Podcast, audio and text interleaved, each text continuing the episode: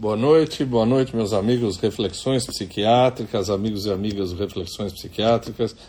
Estamos aqui com mais um diálogo, mais um debate para falar dos desafios do Brasil. A gente já falou dos desafios do Brasil na questão da saúde. Na segunda-feira, Dr. Walter Sorrentino, os desafios da saúde na questão política, os desafios na saúde na questão da Amazônia hoje, temos os desafios do Brasil na questão da economia, das mulheres, e hoje a gente vai receber a professora Ima Vieira para falar sobre os desafios do novo Brasil.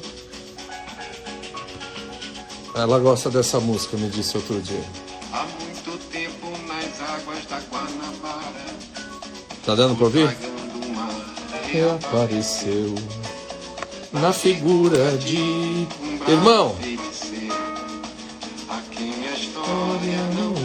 Dr. Roberto Ramos, conhecido como navegante negro.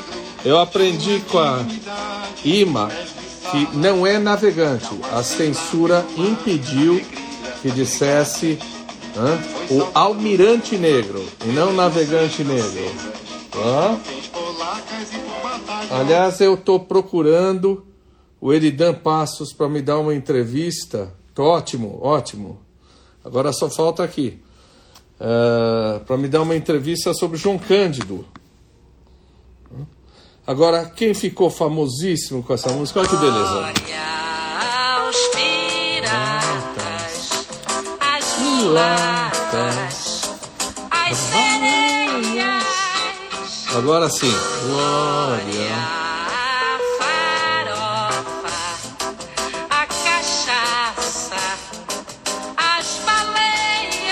Agora é lindo isso aqui. A todas as lutas em glória. Marilena.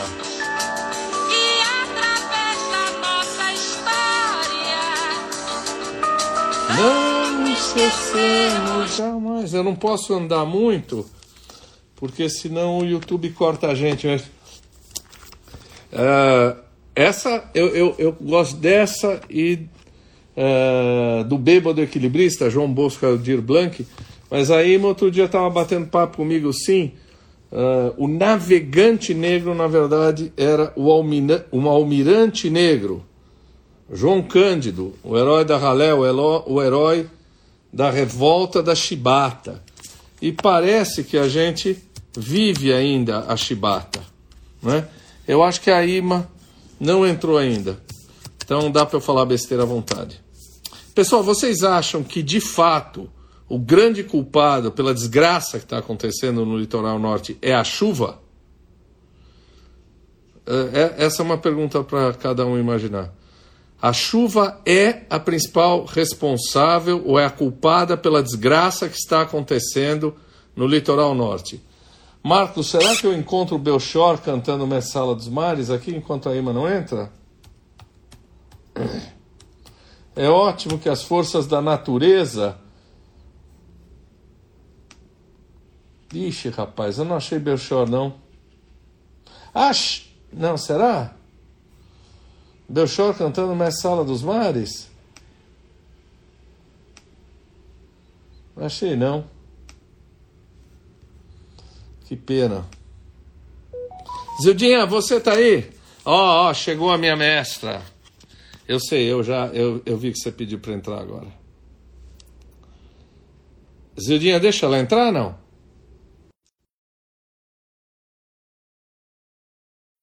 Veja se chegou aí. Agora Olá, chegou. mestre dos sabe- mestres. Mestra das mestras, você me ensinou, eu estava mostrando para as pessoas que você me ensinou que o almirante negro, não, na verdade é o navegante negro, era o almirante. De onde você me tirou isso? Por que, que outro dia você resolveu me ensinar isso? Você tirou da Elis, estava ouvindo Elis? É, eu estava ouvindo Elis.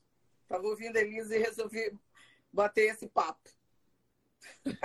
Olha, eu estava vendo, eh, são aproximadamente sete meses que conversamos pela primeira vez.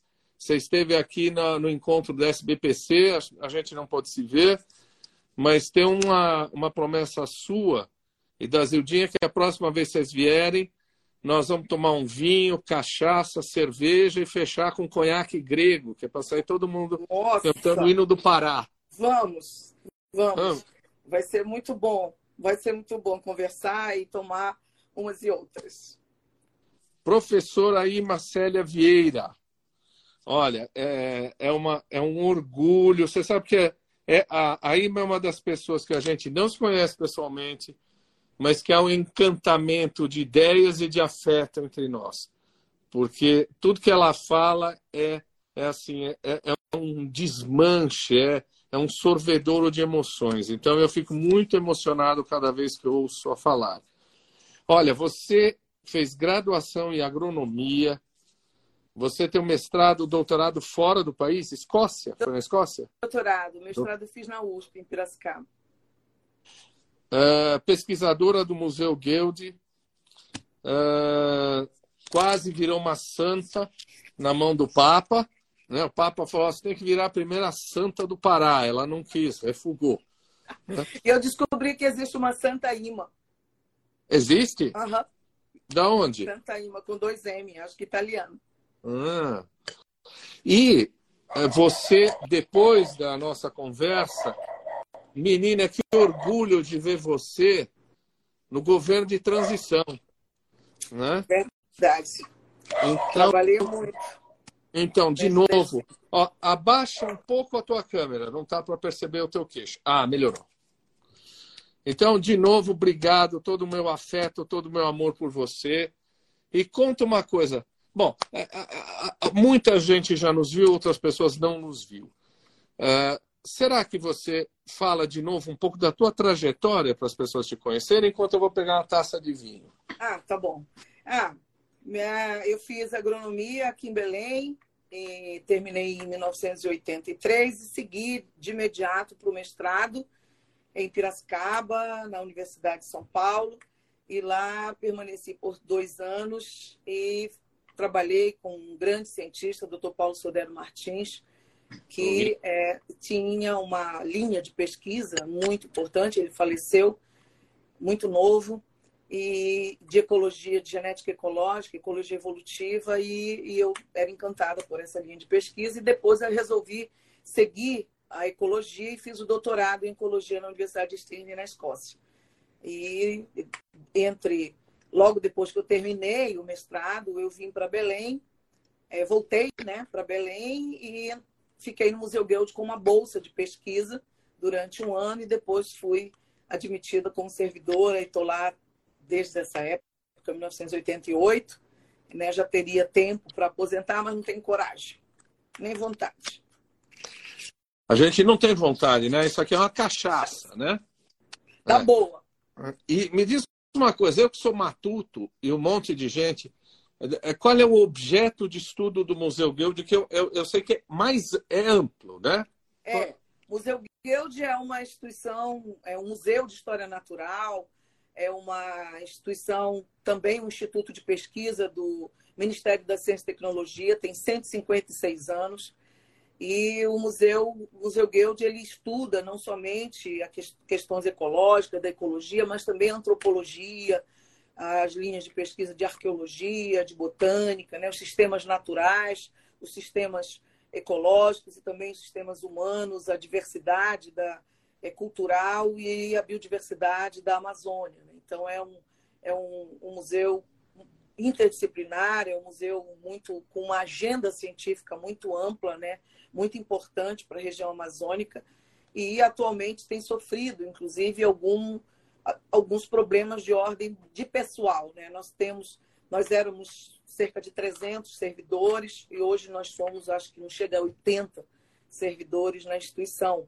Então, isso é um problema muito grande aqui no Museu Guild, porque existem várias coleções científicas importantes que estão, inclusive, sem curadores. Né? Recentemente, um colega nosso, né, o Sanjad, escreveu um artigo para o Jornal da Ciência, da SBPC, bem, bem forte, né, bem contundente, sobre o fim do Museu Guild. Isso tem causado uma conturbação aí no meio científico, na sociedade civil, na sociedade aqui também paraense brasileira, porque é um título provocativo e é um título realmente um, um, um que demonstra, né, um, é um texto que demonstra a realidade. Né? Nós estamos numa situação, não somente o Museu Guild, mas todos os institutos de pesquisa do Ministério da Ciência e Tecnologia, com sério problema de pessoal. Hoje não é infraestrutura de pesquisa, não é laboratório, não é isso que, que faz, né, que prejudica o nosso trabalho, mas sim pessoal. Né? Não, desde 2012, nós não temos concurso público nos institutos do Ministério da Ciência, Tecnologia e Inovação.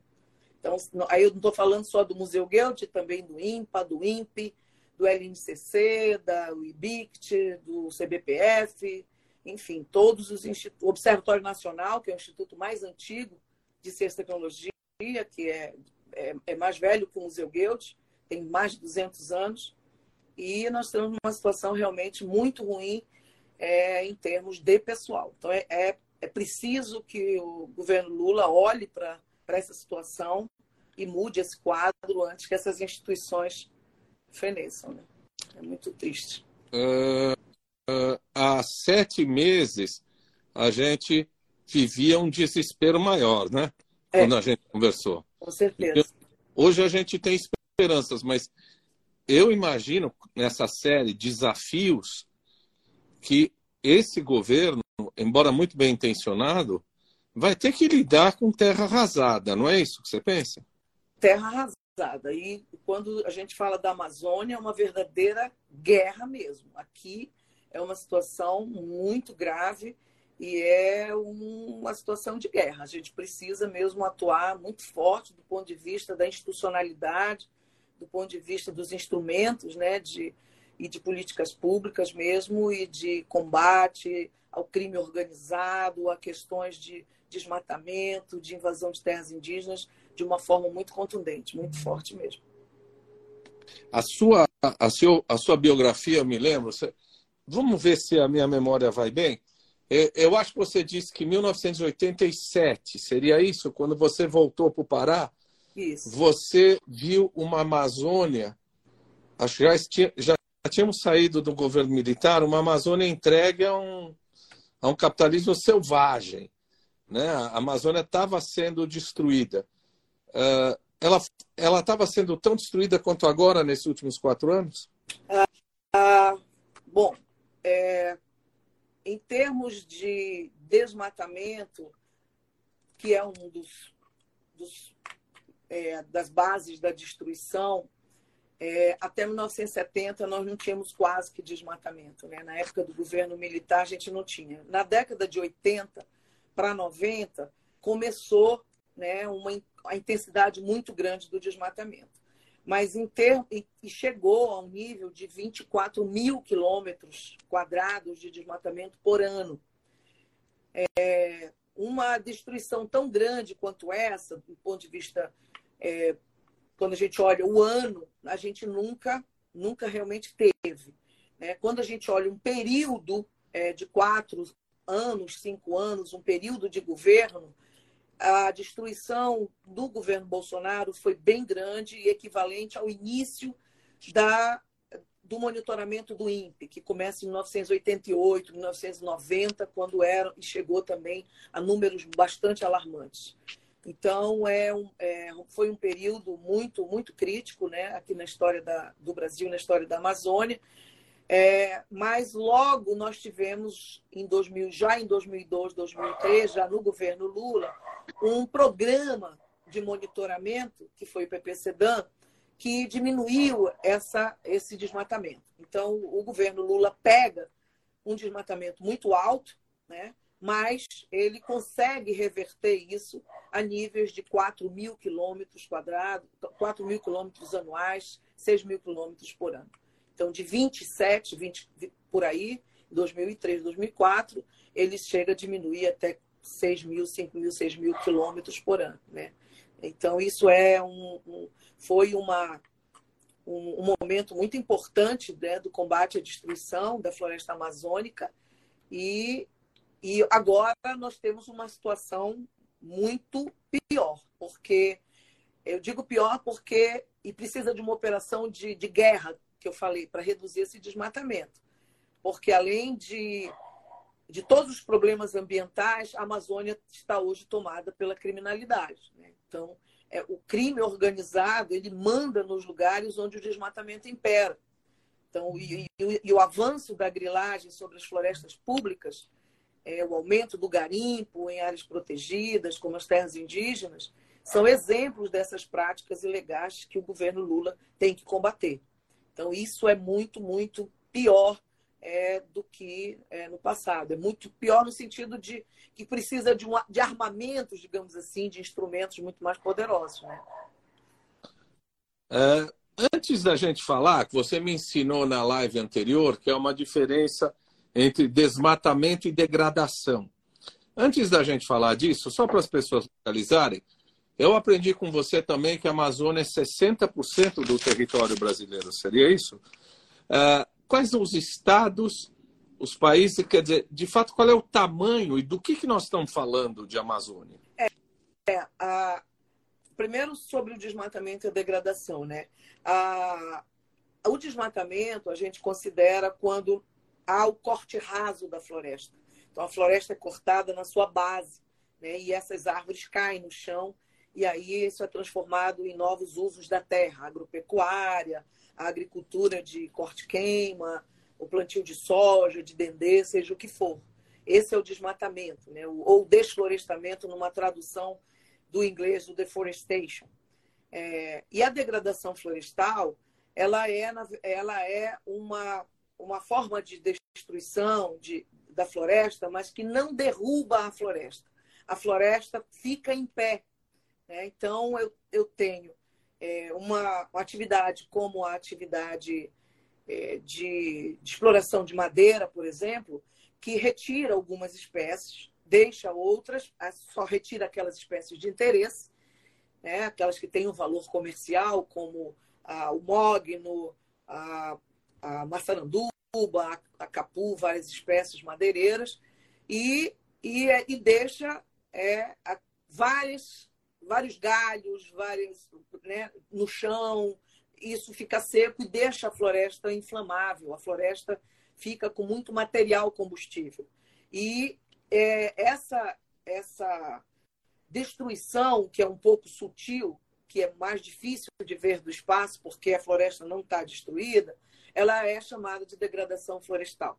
Então, aí o fogo entra, pode entrar, quando tem muito material combustível, e acaba eliminando, causando alta mortalidade de, de árvores, diminuindo é, a porcentagem de carbono na floresta, de biomassa e também causando é, danos na biodiversidade.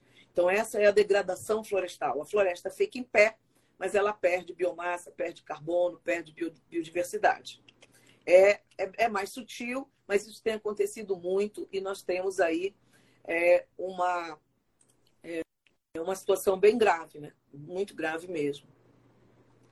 A, ah. a, a Amazônia ela tem vários. Tem, a gente pode reconhecer a Amazônia como um, uma abordagem geopolítica, como a Amazônia Legal, né? tem cerca de 5 milhões de quilômetros quadrados, e tem um conceito mais ecológico do bioma, né? Que é menor, que é menor no Brasil do que a Amazônia Legal, é, que abrange alguns estados que não estão é, é, pertence ao bioma, mas tem mais nove países que fazem parte do bioma, né? que, que, onde tem, temos a Amazônia, que predomina a floresta amazônica. Né? Então, é, essa Amazônia legal, ela representa cerca de 60% do território brasileiro. Né? São mais de 770 municípios, não, não lembro bem, mas acho que 770 e poucos municípios.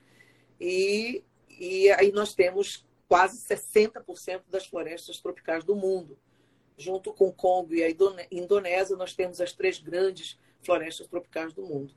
Se, se a Amazônia Legal fosse um país, ela seria, eu acho que o sexto ou sétimo país em extensão territorial. Então, nós estamos falando aí de muita terra, de muita floresta e de mais de 30 milhões de habitantes que aqui vivem. É. Quer dizer, picotou aqui, mas então a Amazônia eu posso falar do solo, posso falar do povo, posso sim, falar de instâncias. Sim. Exatamente.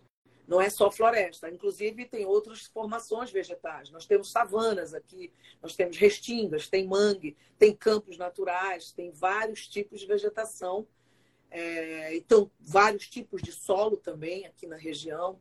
O relevo, áreas com relevo acidentado, temos montanhas, as montanhas do Tumucumac, em Roraima temos vários, várias montanhas, né? vários picos da neblina, e temos Monte Roraima, vários, várias montanhas. Então, temos aqui uma diversidade de ambientes, uma diversidade de culturas, de línguas, enfim, é uma região muito plural, muito diversa e muito importante para nós brasileiros, para o mundo.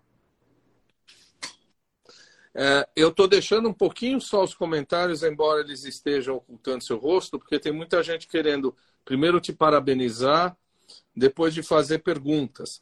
A, a minha amiga palpiteira, Ana Paula Bernardes, está dizendo o seguinte: não é só a questão rural, a questão urbana. Em, em Belém, por exemplo, falta saneamento, que é uma fonte de poluição silenciosa. Tá certo ela ou está dando palpite? Não, é, é, isso mesmo. A professora Berta Becker já chamava a Amazônia de a floresta urbanizada. 80% da população vive nas cidades. Né? Então, esse olhar sobre a Amazônia, ou as Amazônias, como dizia a professora Berta, é muito importante, esse olhar das cidades também. Né? É, e as, aqui nós temos as piores situações é, de saneamento, as piores situações das cidades brasileiras, inclusive do ponto de vista da arborização.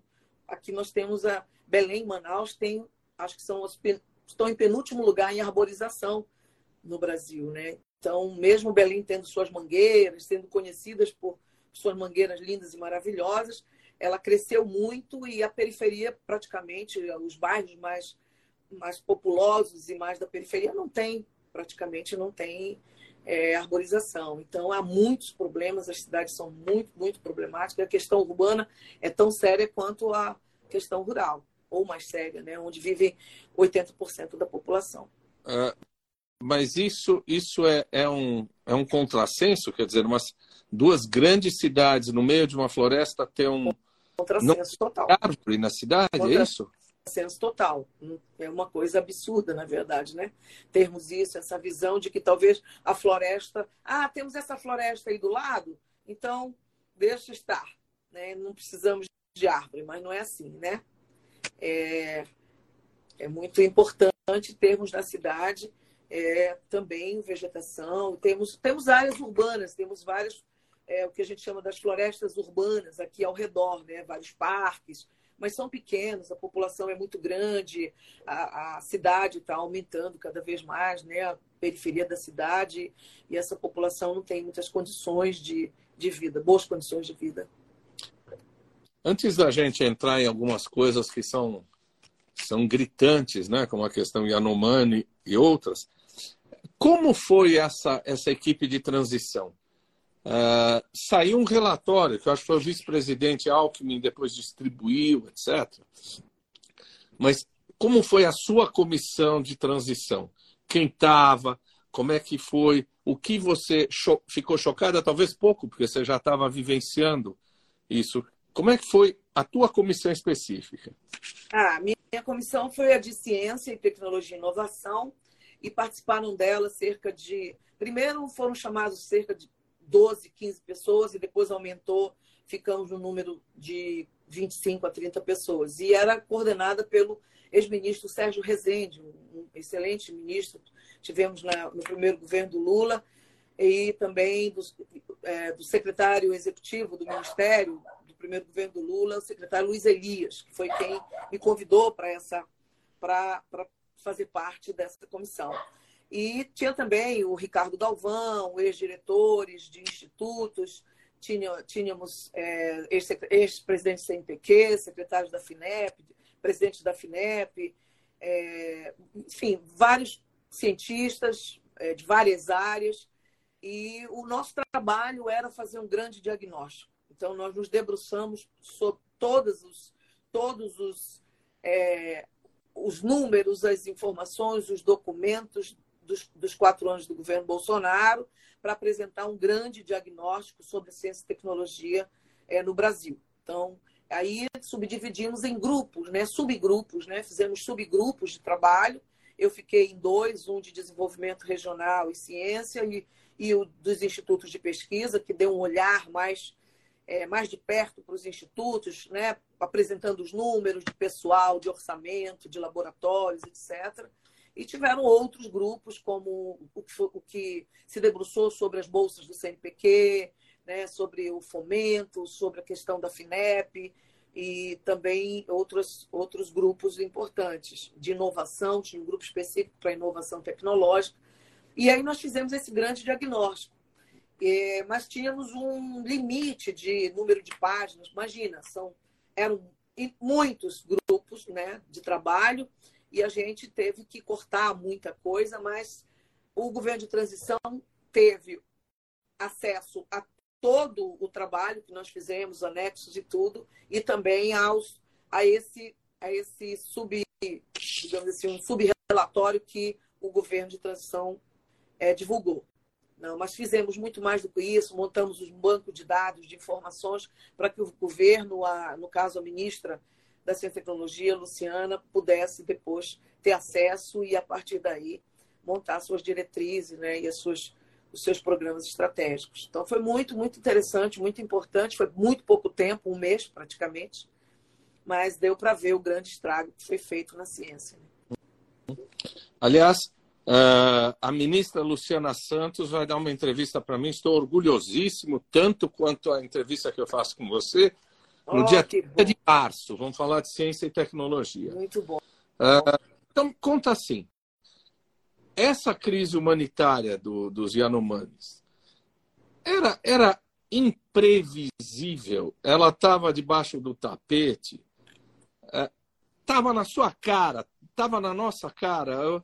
Ou seja, isso causou surpresa para o mundo civilizado?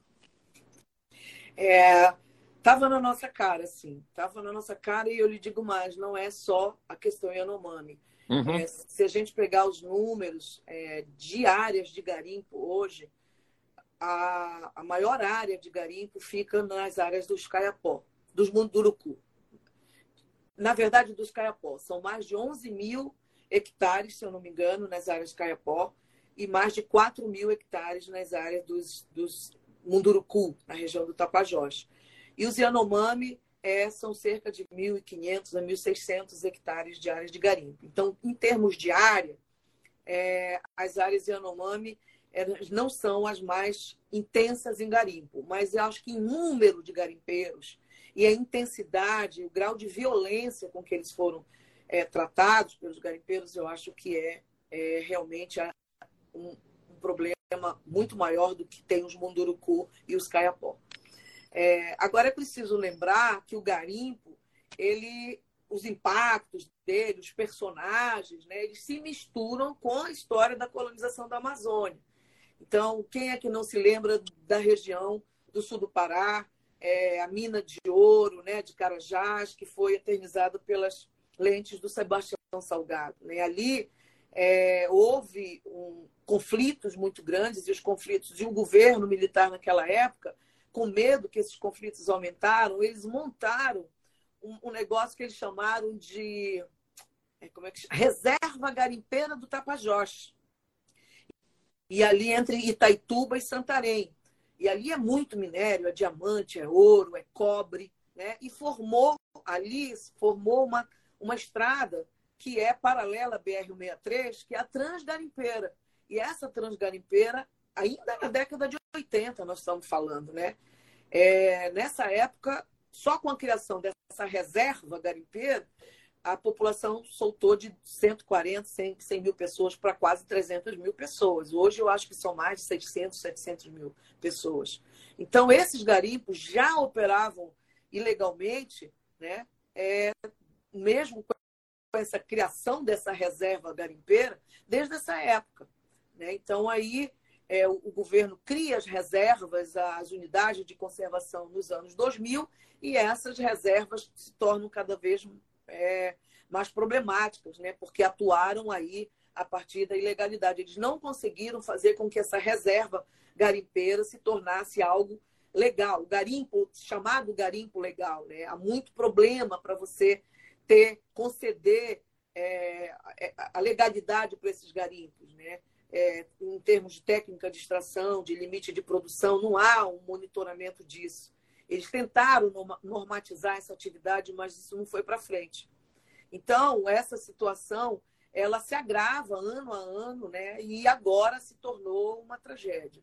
Né? O, agora, em 2021, a gente tem esse número bem claro de que é, o garimpo devorou mais de 15 mil hectares. Eu acho que é o maior, é, maior expansão que já teve nos últimos 40 anos foi no ano de 2021.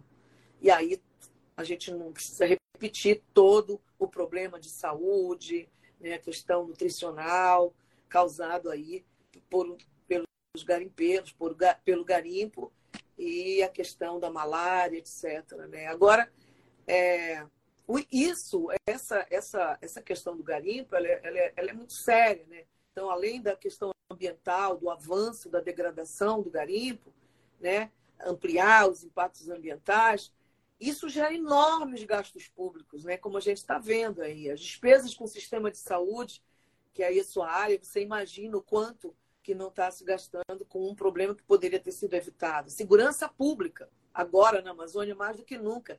Tem que garantir segurança, o governo Lula agora, do pessoal de saúde, inclusive, né? Assistência social, fiscalização ambiental, né? Então, os desafios são muito grandes aí do governo Lula para tentar é, acabar com esse garimpo da forma como ele é é, feito hoje no Brasil. E aí as pessoas continuam consumindo ouro, é uma rede, né, uma cadeia que envolve, é, é uma cadeia criminosa extensa e tem muitas organizações, empresas é, envolvidas aí, inclusive as outras. Né? Ah, é? É bem complicado. Amazon para nós. É. A Amazon está nessa? É, a Amazon está nessa, tem a Gasterme, tudo, Ah. todo mundo que consome é, ouro está nessa. E é, é um- uma quantidade de ouro muito grande que sai da Amazônia, do Brasil e, em particular, da Amazônia. Né? A Ma- a Amazônia, acho que 50% do ouro que sai do Brasil, acho que é da Amazônia, ou quase 60%. É bem, bem, bem complicado. Mas tem como reverter. Eu, eu, eu vejo que, bom, Lula começa bem, né? indo lá, mostrando presença lá na área, né, determinando bloqueio de transporte aéreo, fluvial, para evitar o abastecimento dessa cadeia de crimes, mas é, é, é preciso é, envolver muito mais, né? retirar de circulação esse ouro ilegal. Como é que você faz isso? Muito difícil, né? Mas eu acho que um sistema de rastreabilidade é possível fazer se faz isso com os produtos. Hoje a gente sabe quem compra soja do Brasil, lá na ponta, quem compra madeira, tem uma. Se tem para madeira, para soja, para o gado, tem também para o ouro é, do Brasil. Então é, é, é- é necessário, acho fazer isso, né, para ver essa cadeia de rastreabilidade. Alguém chamou a gente de corno, aí eu já bloqueei. Você sabe, é a, é a educação que ao longo desses quatro anos foi sedimentada, né? E, é, é, aliás, isso me faz pensar numa coisa. É, a dona Damares Alves, aquele outro ministro lá, como é que é o nome daquele sujeito? Ricardo Salles, eles tiveram votações muito, muito, muito expressivas, né? E eles são, para todo mundo minimamente inteligente, dois grandes inimigos da Amazônia dos direitos humanos. Essa votação maciça, mais do que a Marina Silva, por exemplo, não é? Essa votação maciça diz o seguinte, que boa parte da população estou pouco me lixando com essa história da Amazônia. É, acho que é um pouco isso mesmo. Uma parte da população acho que nem sabe, né? É aquela história de o Brasil não conhece o Brasil, né? É, Então, muita gente não sabe mesmo da importância da Amazônia para a sua própria vida, né? Para a manutenção da para a humanidade, para a sua vida, para tudo, né? Para essa questão do clima, a questão do desmatamento, nada. Não, tem gente que não sabe, não está nem aí não, e não se interessa por essa questão da Amazônia. Está muito longe, está muito distante. Eu acho que representa um pouco isso, sim. Ou muito, né? E, e o bacana é que depois da saída do professor Ricardo Galvão, exatamente porque o INPE estava denunciando, ele volta agora para o CNPq. Quer dizer, eu acho que está sendo feito justiça. É. né? Excelente, uma, excelente nome, né? Vai ser uma outra história agora. É, eu, eu li umas coisas que você Fala que Bolsonaro desmantelou o serviço de saúde indígena, aplaudiu a expansão dos garimpos em terras indígenas, ignorou os apelos desesperados de organizações indígenas e da sociedade civil. Bom, você já estava dizendo que o Lula pode reverter isso com muita energia, com muita briga. O problema, e aquela história. Outro dia eu estava vendo o filme do, do Allende, né? E o general ao lado dele, com a cara mais fiel do mundo, com a cara de bulldog, assim, fazendo continência, mais fiel do mundo era o Pinochet, que deu o golpe. Aqui eu vi um outro dia aí um, um filme do Jango, e ao lado dele, pasme, com a cara de eh, sou seu fã, estava o, o, o, o, Castelo Branco, Marechal Castelo Branco. Ou seja, dá para confiar no povo que está do lado? É, essa é uma, uma questão muito interessante, porque o, a, aliança que foi feita para poder ter essa, né, ganhar e derrotar Bolsonaro foi muito ampla e tem de tudo nessa aliança, né? Então vai ter que ser, vai e, e o executivo ele vai, ele tem um limite nessa ação, né? Vamos, por exemplo, na questão do garimpo existe um projeto de lei, é, o projeto de lei 191 de 2021 que é, permite a mineração agropecuária em terras indígenas em unidade de conservação. Então, é, aqui é uma questão política mesmo da, que tem que ser resolvida no Congresso, né, que vai além do Executivo. Então, uma coisa é o que o Lula, como presidente, pode já estar fazendo para retirar os garimpeiros, a outra é você derrubar, por exemplo, um projeto de lei como esse e e que para isso você tem que ter uma força política grande no Congresso. Né? À medida que você tem essas figuras lá e que são é, é, aceitam né, é, garimpo, agropecuária dentro de terras indígenas e unidade de conservação, isso vai de encontro ao que, o que Lula pregou na sua campanha, ao, que, ao, que, que a gente acredita, o que a gente é, precisa mudar para evitar catástrofes maiores. Né? Então, é, temos sempre esse, esse momento de dúvidas até que ponto nós vamos conseguir reverter alguns desses problemas, porque não é só o executivo que tem que agir. Né? A questão é, do legislativo é muito séria, tem vários PLs, acho que são mais. Até eu, acho que é a nossa primeira live, eu acho que eu contei mais de 30 ou 40 projetos Sim. legislativos contra que vai contra aí as, as questões ambientais e, e, de sobrevivência dos povos originários e das populações tradicionais. Então é bem complicado. Uh, só para dizer, o meu querido colega, professor Daniel Barros, que é meu sócio de pluma nos livros que a gente está escrevendo, dia 30 de março, fala do último livro dele, que é sobre o riso. Ele é meu, meu mestre também da psiquiatria forense, então dia 30 de março a gente vai aprender com ele um pouco de riso que a gente precisa ter. Ah, é, olha, eu não entendi isso. Ótima oportunidade para aprender. Ah, a pergunta é, é, é o é, deve-se dar preferência ao preservacionismo ou ao ah, como é que é conservadorismo?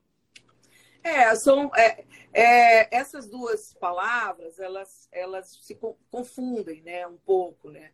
É, geralmente se tem a ideia de que o preservar é aquela manter intocável, a proteção integral do ambiente natural, né?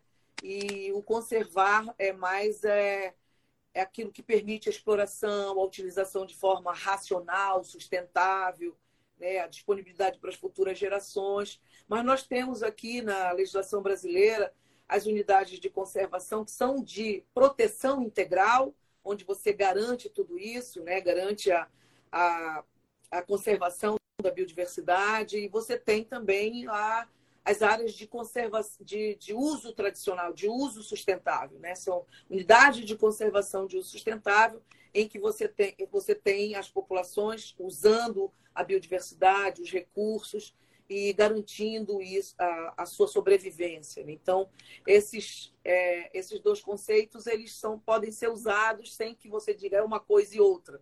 Né? Então, é, é, bem, é bem utilizado pela ciência pela, e pelas ações de políticas públicas. É, desmatamento zero não tem, né? Desmatamento zero.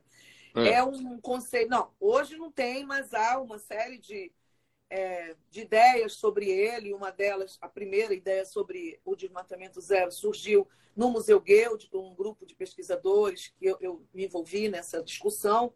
É, é, bem, é bem interessante, porque, mas é muito difícil. É você dizer o seguinte: a Amazônia não precisa mais desmatar absolutamente nada, já temos 20% desmatado, e a produção de alimentos, a produção agrícola pode ser feita nesses 20%, e você, e, e você não, é, não precisa, a partir daí, utilizar é, de, do desmatamento para produzir. Né?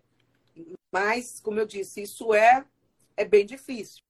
É, primeiro, porque a Amazônia, naquele momento em que a gente propôs isso, era 2004, 2005, é, a Amazônia não tinha essa criminalidade toda e o avanço da grilagem sobre as florestas públicas. Né? E, o, e logo em seguida teve o controle do PPCdão, o controle do desmatamento. Agora, com sinceridade, zerar o desmatamento da Amazônia até 2028, 2030, que é um, uma meta que o, o governo brasileiro eh, se comprometeu na COP26, é muito difícil. Adiante das atuais taxas de desmatamento, né, que estão bastante altas. O, só para você ter uma ideia, o Brasil precisaria reduzir as derrubadas em mais de 2 mil quilômetros quadrados por ano para chegar a 2028 com uma, um desflorestamento perto de zero. Né? Então, isso já era difícil na época em que a gente tinha todas as condições para evitar esse desmatamento, com o PPCDAM funcionando, combate, controle, combate ao desmatamento, ao crime. É, agora, se o desmatamento, se o combate for bem feito, e o PPCDAM já foi recriado pelo governo, é, Marina Silva, no Ministério do Meio Ambiente, já recriou esse programa, a gente tem boas chances de reduzir, pelo menos, a metade dos índices até 2028. Então, eu, eu mesma acho bem difícil, né? Temos saídas de investir fortemente nas políticas estratégicas, articuladas, né? De comando e controle para desestimular a ocupação ilegal das terras públicas, desestabilizar esse crime organizado na região, e isso pode reduzir para metade essas derrubadas. Né? Uma outra, uma outra uma outra coisa que tem que ser feito é melhorar a gestão dos licenciamentos ambientais, fortalecer o ICMBio, fazer cumprir o Código Florestal, né? incentivar boas práticas é, para que os produtores reduzam essas derrubadas. Então, veja que o, o desmatamento zero ele não é só alcançado com o comando e controle, é preciso também incentivar práticas sustentáveis, essas áreas abertas. Isso precisa de um governo forte, né, de políticas públicas fortes. E eu acho que temos, podemos fazer isso. Chegar perto do zero, eu diria, mas zero eu acho bem difícil atualmente. Uh, com, com a minha a minha cabeça bem limitada, eu fico bom, desmatamento zero como médico, eu fico pensando, bom, isso é uma prática preventiva. A hora que você chega num terreno lá e está tudo queimado, é, senta e chora ou dá para fazer alguma coisa? É, não, é, tem, temos técnicas de restauração, né? de recuperação. A gente fala de recuperação das áreas alteradas, degradadas. E aí você tem que ter, o, você tem que definir qual é o seu objetivo. Você quer recuperar aquela área para produzir aquilo que produzia, né? o que a gente chama da recuperação produtiva da área, ou você quer recuperar a capacidade é, de, da, daquela área voltar a ser uma floresta. Né? Seria o que a gente chama de restauração ecológica, restauração da biodiversidade, restauração dos serviços ambientais. Aí depende do seu objetivo, de onde você desmatou. Se você desmatou áreas de preservação permanente ou de nascentes, por exemplo, aí tem que ser uma restauração ecológica. Né? A, a legislação não permitia que você desmatasse, você desmatou. Então, não tem conversa, tem que restaurar. Agora, se é dentro daquilo que o Código Florestal permite, na Amazônia é 20% da sua área você pode usar, 80% tem que deixar é, para reserva legal, onde você pode manejar, digamos assim, a, a, sua, a sua área, né, a sua área de vegetação nativa. aí você pode usar para o que você quiser. Então, depende do que você quer fazer na área, do que, do que a legislação permite. Tá. Eu entrevistei há algumas semanas, não sei se você viu, o Ricardo Rau, ex-funcionário da Eu- FUNAI, né? E, e eu lembro a todos que ele está vivendo uma situação muito, muito, muito difícil em Roma. Lá no debaixo ali da entrevista dele, eu coloco um link para a gente fazer uma doação. Eu tenho feito, porque são verdadeiros heróis que estão pagando por, por uma honestidade intelectual, né? com tudo que aconteceu no país. Agora, você- o, o Fundo da Amazônia, você me deu uma boa notícia. O Fundo da Amazônia deve receber 50 bilhões de dólares, imagina os Estados Unidos. E mais aquela história da Noruega e Alemanha que eles tinham cortado, né? É. Como é que dá para fazer uso desses recursos? Quer dizer, quais são as prioridades? Você, como membro do Comitê Orientador do Fundo da Amazônia, pela SBPC, eh, o que, que você pode fazer para organizar essa bagunça? Olha, olha a tarefa que eu estou te dando. É, é, é. Esse, esse fundo, ele foi. Ele, o, o Bolsonaro acabou com esse fundo, né? Acabou com. Desculpe, com- praticamente acabou com o fundo. Esse comitê orientador do fundo, o COFA, ele é muito importante, né? E, e- esse, esse colegiado, ele é responsável pela gestão dos recursos do fundo.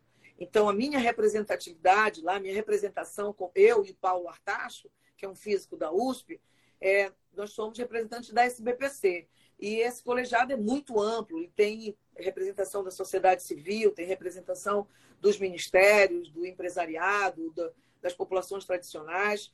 E é, é, tivemos uma primeira reunião. Nessa primeira reunião foi o Paulo Artacho, eu não pude ir, que eu estava na região do Tapajós trabalhando.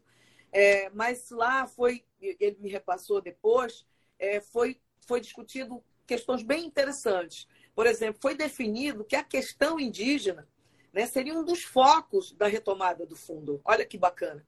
Né? E o primeiro alvo é a terra Yanomami. Né? Então, ela vive né, esse grande problema humanitário, de saúde pública e tudo mais que a gente falou aqui, e, e outras situações semelhantes, como essa do Munduruku, dos Caiapó. É, isso vai ser muito importante, porque uma parte desse recurso vai ser destinado à recuperação dessas de- da- das terras indígenas Yanomami. E, e outro destaque que, que foi discutido no- na primeira reunião foi a sinalização de novos doadores, né? A França e a Espanha, além dos Estados Unidos. Então, vai ser bem mais recursos. E, e o fundo tem em caixa 3 bilhões de reais. né? Então, ele, quando o Bolsonaro extinguiu o COFA, né, tinha nesse, no Fundo Amazônia 3 bilhões de reais. E isso não foi usado durante os quatro anos. Então, na reunião foi decidido que haverá um primeiro edital, em breve, né? nas próximas semanas já vai ter o edital, e, e já tem 14 projetos que foram analisados pelo BNDES, né? e, a, e a contratação foi suspensa. Então, isso vai ser é, rediscutido, reanalisado, e também já vai, isso já vai dar um, um, um salto aí muito grande. E esse fundo ele pode ser um indutor de, de uma, novas perspectivas para a Amazônia, de uma discussão de um novo modelo de desenvolvimento, de reduzir o desmatamento, para isso que ele foi criado. Né? Agora é preciso é, que o, o, o COFA discuta ou rediscuta quais são as grandes diretrizes. Então, as reuniões vão ser mensais e aí nós vamos ter uma oportunidade de, de colaborar com essa, esse redirecionamento, desses recursos, né, ou a gestão desse fundo, que realmente estava uma bagunça, mas agora eu acho que vai para o caminho legal. Muito, muito bom. Mas esses 3 bilhões de reais ainda existem ou foi gasto Existe. em Não foram usados, Não. porque eles só podem ser usados, né? Não foram usados, Ninguém ficou lá. prótese peniana com isso. Exato. Olha, é um, imagina, 3 bilhões é muito dinheiro. 3 bilhões poderiam ter salvado aí muita coisa, né? Que foi perdido. Mas Não foi o, o vice-presidente Mourão que foi responsável pela. Que cargo cacete era aquele? O que, que era aquilo que ele fazia? Uma coordenação da Amazônia, ele montou uma coordenação que não funcionou, ele não tinha nem. Não fizeram nada, absolutamente nada. Nada. Não fizeram nada. Eu acho que eu nem sei se existe. Um dia desses me perguntaram sobre essa coordenação da Amazônia, eu não sei lhe dizer o que vai acontecer com ela. Eu acho que extinguiram. É, o, o doutor Nésio, que é um queridíssimo amigo que está no Ministério da Saúde, fez uma publicação que eu coloquei mostrando quais são os municípios brasileiros que não têm medicina privada, só tem medicina pública. São 1.900, mais ou menos, ou seja, vai 30 milhões de brasileiros não tem para onde correr, só o SUS. E aí eu coloquei assim, bom, em Manaus 32 municípios não têm medicina privada, em São Paulo o triplo. Mas ninguém conta que eh, no Amazonas são, perdão, no Amazonas são 50 municípios, quer dizer, você não tem 30, você não tem mais de 50%. Né? Nossa. Portanto, a população da Amazônia é uma população muito pobre. Né? Eh, as Piores cidades indicadores do país. isso, isso. E você tem, me perdoe dizer, você é, é paraense, você tem um governador que é o presidente do consórcio dos governadores da Amazônia. É, a gente vai, vai ter que lembrar que ele é filho do Jader Barbalho, né? é o Helder Barbalho, que estava negociando até com o rei Charles a preservação da floresta, etc. É, é aquela história do general que fica ao lado do cara que vai, ele vai dar um golpe. Dá para confiar? Olha, é, não é de hoje que esses governos do estado do Pará eles tentam é, montar programas né, para salvar, né, para proteger a floresta amazônica, para impactar essas fontes de emissão. Não é de hoje. O, o Helder é mais um e com uma fome muito grande do mundo, né, de estar na, na- nessa pauta, na agenda dele, essas, fazer alguma coisa e essas mudanças. É, nós fizemos um estudo recentemente para avaliar os dez últimos anos, é, logo no início do governo dele. Na verdade, pegou, pegou apenas os outros governadores. É, os resultados dos programas de políticas públicas de proteção da floresta amazônica, da questão do clima, de, de impactar fontes de emissão. E os, nossos, os resultados dessa análise mostraram que existem muitos problemas de continuidade nas políticas estratégicas feitas em longo prazo, né? Uma falta de articulação total entre as várias secretarias do Estado, ou um, um problema muito sério de continuidade dessas políticas. E esse consórcio in- interestadual, ele não deixa de ser algo interessante, inovador, né? Que- Porque eles buscam um caminho coletivo de desenvolvimento, de proteção da floresta, e eles fizeram vários documentos. E e fizeram cartas de segurança climática, plano de recuperação verde, fizeram, é, eles compartilharam uma meta de redução, de reversão do desmatamento até 2030, ao lado de 100 outros líderes mundiais. Então, eles assinaram esse- esses documentos internacionais, estão sempre na COP, é, como consórcio de governadores. Né? Agora, de um lado tem isso, e do, por outro lado, eles apresentaram agora em janeiro para o governo Lula, é, esse consórcio entregou ao governo Lula, ao presidente Lula, uma série de 33 ou 34 pro- propostas de desenvolvimento regional. 21 delas estão ligadas ao eixo de infraestrutura e de logística para escoar a produção do agronegócio, da agropecuária. Então, é, o que que o que, que eu tenho questionado, e eu escrevi isso, num- eu tenho uma coluna mensal na plataforma de um jornal local, uma plataforma amazônica em português e inglês, e eu tenho questionado que já se sabe que mais de 90% da, do desmatamento, da destruição, da conversão da floresta, ela se dá numa distância de 5 quilômetros das estradas. Né? E só essas obras previstas de, de infraestrutura e logística que eles pedem, ela tem um potencial de desmatar mais de 7 mil quilômetros quadrados em 30 anos. Ora, eles já se comprometeram, né, esse consórcio, de, eles compartilharam a meta de coalizão de baixa emissão e de desmatamento zero até 2030. Veja incongruência. Ao mesmo tempo, eles querem essas obras e essas obras eles são vetores de, de, de pressão sobre a floresta, né? Então, como é, é, como é que eles vão ver, como é que eles vão tratar essas obras sem impactar a floresta? Né? O que, que eles consideram infraestrutura verde, que é o que eles propõem no plano de recuperação verde que eles assinaram, né? Como é que eles vão garantir o desmatamento zero nessa agenda coletiva, né? Se eles estão centrando um plano de desenvolvimento baseado em infraestrutura e que não dialoga com as metas ambientais que são ambiciosas. Né? Então é assim, é como você fala, dá para confiar? Quer dizer, é, é, importante. O governador do estado decretou, isso ele nunca tinha feito, nunca vi nenhum governador fazer, uma emergência ambiental nos municípios paraenses que mais desmatam. São mais de 10. Tá, tem emergência ambiental, deve ter uma série de ações lá sendo desenvolvidas.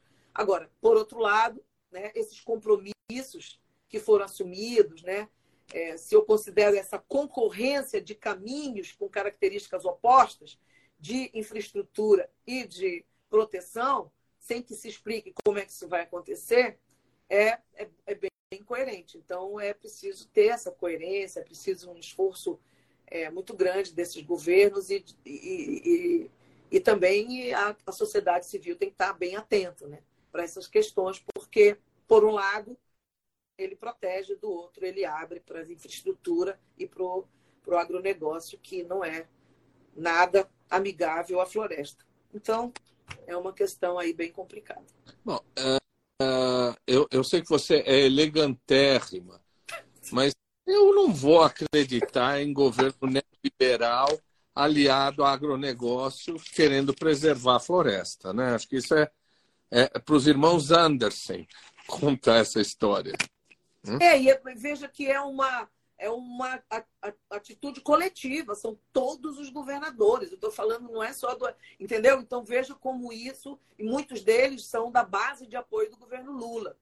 Entendeu? Então, essa coerência aí, essa armação, essa identidade em termos de, de planos e ações, vai ser bem problemático. Por exemplo, eu não acredito que a ministra Marina Silva vá permitir, por exemplo, abertura, o asfaltamento da, da BR-319, que corta o coração da floresta. E vai ter, uma, vai ter aí um embate. É, está se abrindo o estuário da Amazônia para a produção de petróleo, né? Então, sem um estudo, estudos fortes, né? Estudos científicos e análises ambientais, socioambientais é, fortes. Então, é bem complicado isso tudo, né? É isso que eu digo, dessa incoerência, além dessa questão aí neoliberal. Tem uma incoerência muito grande entre as ações do governo federal, do governo estaduais da Amazônia. E não é só o Helder Barbalho, ele representa, digamos assim, esse, esse conjunto de governadores, que tem de tudo, né? É, eu não quero ser injusto, você me corrija. Eu não sei se foi o governador de Rondônia que fez um discurso pungente a favor dos garimpeiros Roraima. que coitados. De Roraima, né? De Roraima. Governador de Roraima. Que eles são seres humanos, não é isso? Que eles têm família e tal. É, eu quase chorei a hora que eu vi isso. Imagina. É, o meu coração tem Jesus dentro. Eu choro quando vejo essas coisas. Diz uma coisa, uma das coisas que mais me chocou, a gente, eu vou, eu vou daqui a pouquinho te liberar. Uma das coisas que mais me chocou, você como uma grande cientista, no final da nossa última entrevista, você falou assim, cara, não dá nem para fazer pesquisa direito, porque tem um monte de pesquisador com receio. Quer dizer, a gente vai fazer pesquisa científica e a gente começa a, a perceber ameaças às pesquisas que a gente faz. Uh, conta um pouco isso aí, porque em sete é. meses não mudou, né? É. É, não, não mudou, não. Não mudou, e como eu, eu falei, a, essa é uma questão que o governo Lula vai ter que é, enfrentar com muita, muita força. Né? É, essa a redução da fiscalização ambiental nas terras indígenas, é, na, nas unidades de conservação, impulsionou facções criminosas né, que ampliaram a sua atuação. Então, elas, elas, elas se coligaram né, a outras modalidades de crime e expandiram os seus lucros aqui na região. Então, esse crime organizado, o narcotráfico, se junta ao crime ambiental, por exemplo. Né? E, e aí eles circulam, muitas vezes, sem serem incomodados aqui na região e causando muitos problemas. Uma dessas rotas é uma rota, rota que eles chamam da Rota Solimões, que ela é bem conhecida por causa do rio, né? E ela é disputada pelo PCC, pelo, pelo primeiro comando da capital, pelo Comando Vermelho e tem uma outra que é a Família do Norte. E hoje esse é o, a principal rota de corredor de transporte de drogas na Amazônia, né? principalmente a cocaína da Bolívia e do Peru, e que vem para o leste do brasileiro, que vem para o lado leste brasileiro. E essa rota ela é onde tem também uma série de pesquisas da, dos Institutos Nacional de Pesquisa da Amazônia e do Instituto Mamirauá.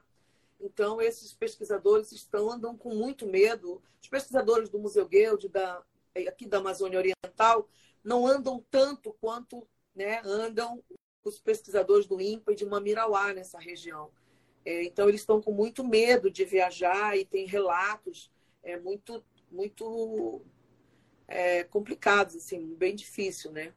É, difíceis mesmo em, em relação ao, a, a essa região e como fazer pesquisa diante dessas ameaças. Né? Então, é, é, é, assim, essas facções se juntando com o pessoal do crime ambiental e, e circulando pelos rios da Amazônia até chegar ao mercado consumidor ou, e até também para fora, né? E uma das saídas é Belém e a outra é, é indo para o Sudeste mesmo, aí para o Sul Maravilha. Ô Ivan, deixa de ser conservadora, o que essas facções estão fazendo é o que se chama de empreendedorismo. Ai, essa palavra é usada para tudo, né?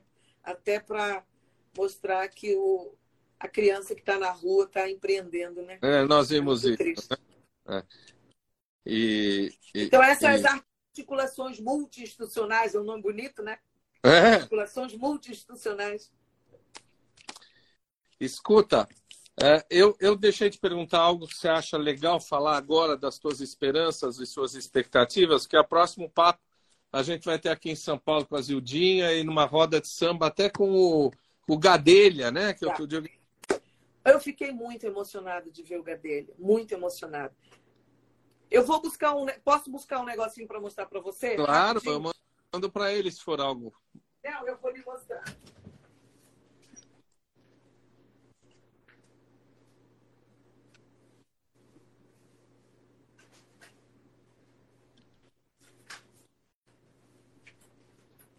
Aqui é o, o disco dele com o irmão da Zildinha, meu primo Beca, vencendo a tempestade. Olha ele aqui. Gadelha. Cadê? Não, não, Gadelha é feio pra caramba. Não é esse cara esse aí, não. Tá... cara aqui. É? Esse cara e esse aqui é o Beca. Esse é o Gadelha. Ah, ele é ela... feio. Quer dizer que o Gadelha aqui tinha ele. coragem ele de. grande aqui, ó. Parece um galã. Parece. É, parece. Fotografia faz milagre. É. Isso aqui é 1980, se eu não me engano. Raimundo Gadelha. É. Viu? Eu fiquei muito emocionada, a Zildinha também, de vê-lo e de saber que ele está bem e tá. retomar o contato. É uma decência, quer dizer, é um cara que vive pela arte, né? O cara não ganha dinheiro, mas, mas o cara, a beleza é viver é. pela poesia. Pra... O Becker é, é.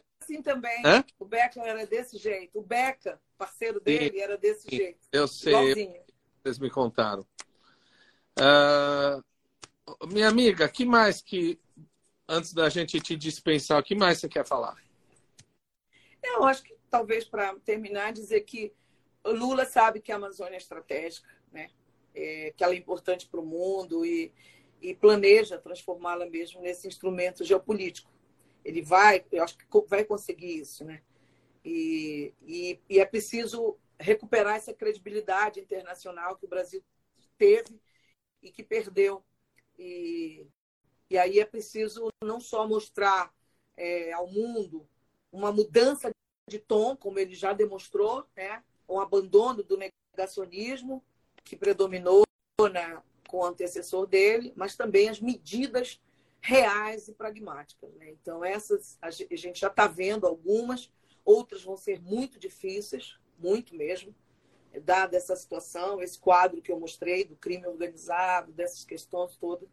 E, mas eu, eu tenho esperança que pelo menos a gente avance em muitas dessas questões aqui, a Amazônia melhore, é, tanto do, do ponto de vista ambiental como do ponto de vista social, de combate à pobreza, à fome, que também aqui é muito grande.